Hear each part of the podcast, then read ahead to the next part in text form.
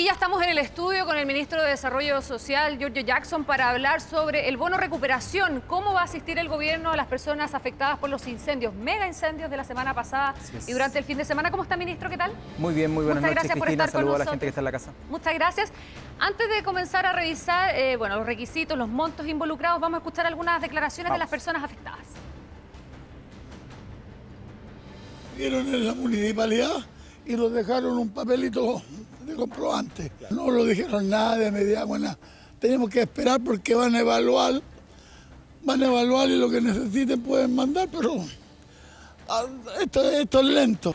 sin desmerecer, yo no necesito una media agua. Esto es una propiedad que con una buena construcción no me, no me voy a, mira, no me voy a, conformar en, en tener una media agua. que quiero hacer un llamado también a la alcaldesa, a la alcaldesa y recargar esto eh, sobre la- las cuentas de agua, porque va a llegar cuentas de agua muy grandes, entonces nosotros esa plata, que nos llegue un subsidio o algo, Bueno, son varias las necesidades, varias las demandas y por Así supuesto es. varios los dolores que están viviendo los vecinos de Viña del Mar. Hablemos un poquito al tiro de lo que se anunció que es este bono de recuperación. Tenemos una lámina, la vamos a desplegar inmediatamente en la pantalla Sí. para que usted también se haga cargo también de las demandas de los vecinos y contemos un poquito Así esto. es. Mira, eh, Cristina, lo que nosotros hemos anunciado hoy día con el subsecretario del Interior, Manuel Monsalve, es de un bono de primera respuesta, un bono de recuperación que consta de 1.500.000 pesos para las familias que han sido catastradas por la ficha básica de emergencia eh, y que están tanto en terrenos que son regulares como también en los campamentos que reconoce el Ministerio de Vivienda y Urbanismo.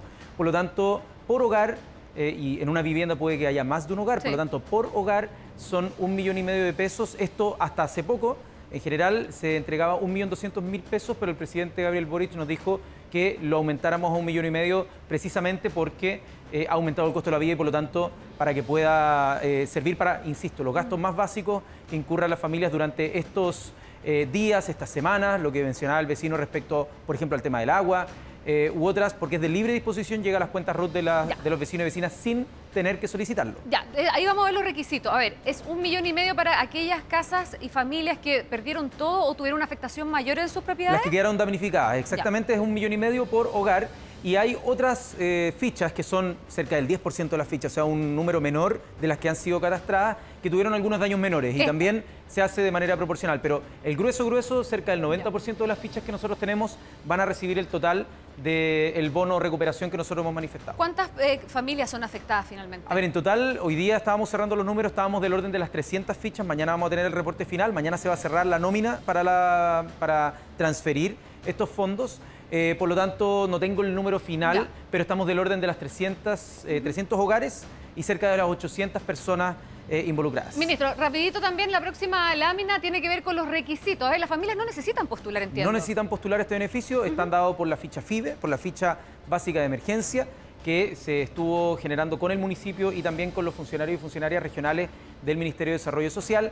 Eh, y eh, se deposita directamente en la cuenta RUT del jefe o jefa de familia, tal como lo sale, tal como sale perfectamente en la, en la gráfica. La gran pregunta, A ver. ¿cuándo, ministro, se va a comenzar a traspasar, porque es una transferencia directa a las familias Así afectadas, es. ¿no? ¿Cuándo? Se hace a través de Banco Estado eh, y por lo tanto deberíamos tener la, la transferencia este día viernes. Así que o sale el viernes en las cuentas de las personas o el día martes por el tema del fin de semana y el feriado debería estar ya en las cuentas de la familia. Ya, y la segunda etapa, reconstrucción, dice, ¿no? Eh, tiene que ver con los subsidios de arriendos, viviendas de emergencia, entre otros, y ahí una vecina decía que ella no necesitaba una media agua, porque claro, son personas que tenían, que tenían Una vivienda una de clase media, sólida, sí, ¿no? sí, sí, de todas maneras. A ver, hay distintas opciones que se le dan a la familia el día hoy, Venga para acá. eh, lunes, mañana miércoles y pasado, perdón, mañana martes y pasado mañana miércoles. Eh, van a estar los funcionarios y funcionarias del Ministerio de Vivienda haciendo lo que se conoce como la ficha 2, Ya. que es una ficha más técnica, una ficha donde van personas eh, profesionales dedicados al tema del urbanismo, de la vivienda, para ver terreno a terreno cuáles son las condiciones de habitabilidad o de eventual constructibilidad eh, en el lugar. Y por lo tanto, con esa ficha cuando se levanta se puede planificar un escenario de reconstrucción, donde hay subsidios que son mucho más cuantiosos que los montos de los que estamos hablando, que son lo que cuesta una vivienda. Ya estamos hablando de, pueden ser 20, 25 millones de pesos para poder construir una vivienda que se encarga Servio de construirla. ¿Qué pasa en el intertanto? Porque una vivienda no se levanta así como así, hay que hacer estudio de suelo, hay que hacer un montón de cosas. Bueno, se dan alternativas a la familia y las familias van a terminar escogiendo al final.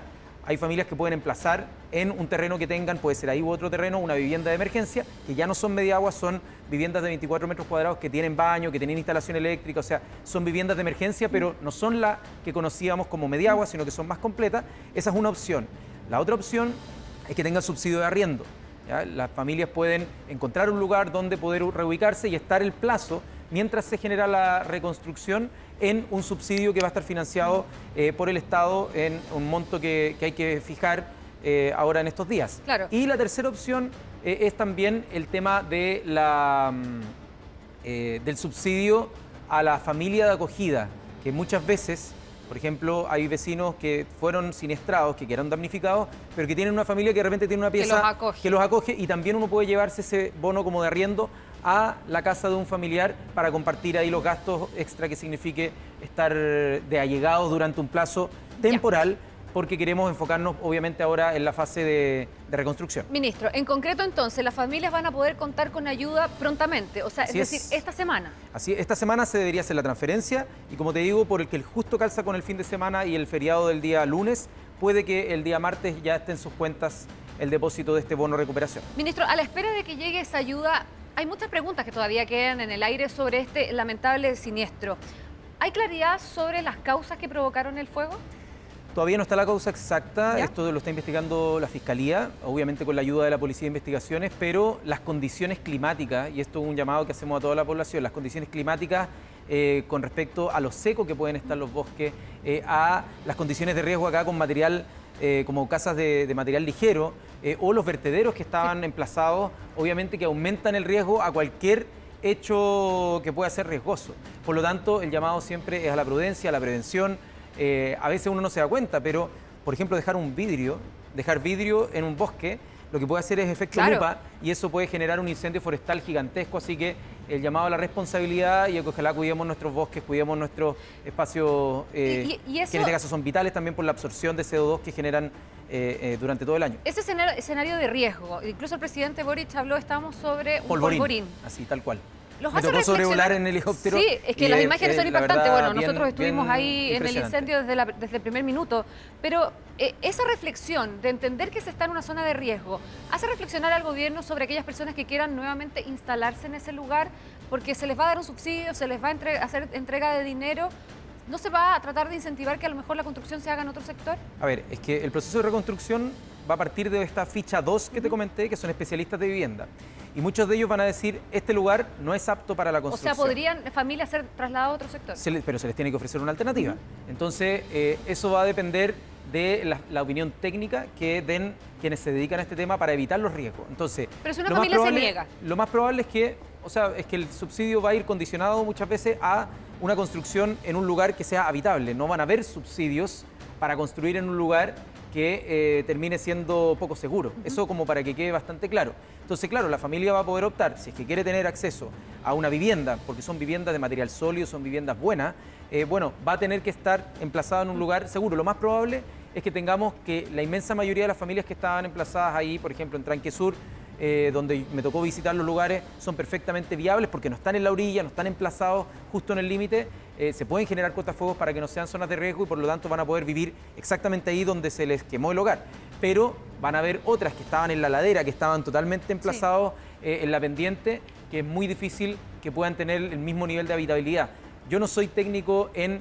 esta materia específica, para eso están los especialistas del Ministerio de Vivienda y Urbanismo que van a decir, en este lugar sí se puede construir, en este lugar, por razones de seguridad, recomendamos que no. Ministro, imposible no preguntarle también por las sospechas que en algún momento se levantó. Incluso el, gobernador Mundaca habló de sospechas de que detrás de los incendios podrían haber intereses de las inmobiliarias. La Cámara Chilena eh, de la Construcción eh, contestó. ¿De dónde salen esas sospechas? ¿El gobierno comparte esa, tesis? A ver, hay proyectos de ley que se están discutiendo en el Congreso que se le pone respecto a esta materia. Claro, que se le va a poner urgencia para poder eh, tener una discusión de fondo respecto a ¿quién puede sacar provecho de una tragedia como esta? ¿ya? Y ver si es que hay espacio para que después de que haya un incendio eh, empiece a florecer los incentivos, en este caso, para el tema inmobiliario.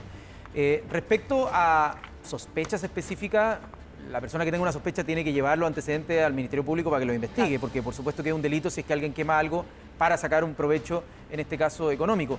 Pero lo que sí te puedo contar como experiencia propia, eh, ya no como ministro en este caso, sino como exdiputado del Distrito 22 de Santiago Centro y luego el Distrito 10 que también comprendía Santiago Centro, es que hubo harta explosión inmobiliaria en una zona particular de Santiago, en Yungay, eh, cuando luego de que se quemaban inmuebles patrimoniales eh, aparecían proyectos inmobiliarios. Eso es algo que está documentado. Ahora, alguien podrá decir, bueno, aparecían justo después de los incendios, y puede ser, pero el tema es que para los vecinos, hoy día me tocó estar, he estado estos tres días de los últimos cuatro, he estado en Viña, y los vecinos lo que piden es que no haya aprovechamiento inmobiliario porque ellos quieren quedarse ahí. Bueno, la Cámara lo niega. Por lo tanto, no, de todas maneras, y está bien, nadie, el que tenga pruebas tiene que entregarlas. Lo que yo digo es que los vecinos hoy día están pidiendo que se les proteja el espacio para que no haya eh, depredación inmobiliaria en los lugares que son eh, donde han construido toda su vida. Ministro Giorgio Jackson, muchas gracias por estar esta noche en Tele Muchas gracias a ti, un saludo a todas las personas en esta fiesta y sobre todo a las que no lo están pasando tan bien eh, producto del incendio u, otros, u otras catástrofes. Nos sumamos, muchas gracias. Que esté muy bien, chao.